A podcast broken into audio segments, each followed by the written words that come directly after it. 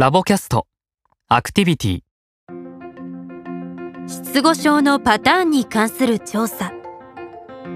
ロシアの言語学者ロマーン・ヤーコブソンはドイツの精神科医ゴルトシュタインが記録した失語症患者の発話データを分析して失語症が大きく2つのタイプに分類できることを発見しました。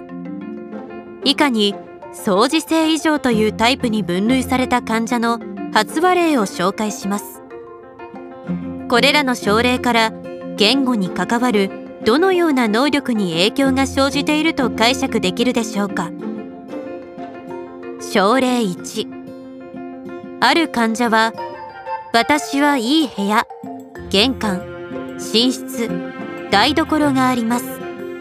それから他に広い部屋もあって裏側にだけ独身者が住んでいます。と発話しました。この患者に対して医師は独身者とは何ですか？と尋ねました。通常ならば未婚者のことですなどと答えることが想定されますがこのケースでは答えることができませんでした。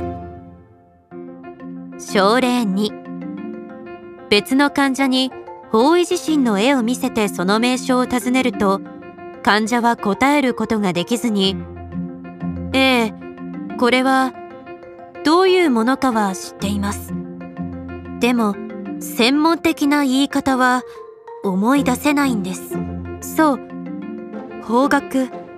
方角を示す針が北を指します。と述べました。考察と解釈。ヤーコブソンはこれらの患者はある対象についてその対象の全体を表すような言葉によって名指したり例えたり言い換えたりする能力を失っていると解釈しました。これらのケースではその対象の周りの状況を説明したりその対象が生活の中で何の役に立つのかを説明したりすることはできますがそれを一言で表すような言葉に置き換えること。ヤーコブソンはそれを隠喩と呼んでいます。はできないのです。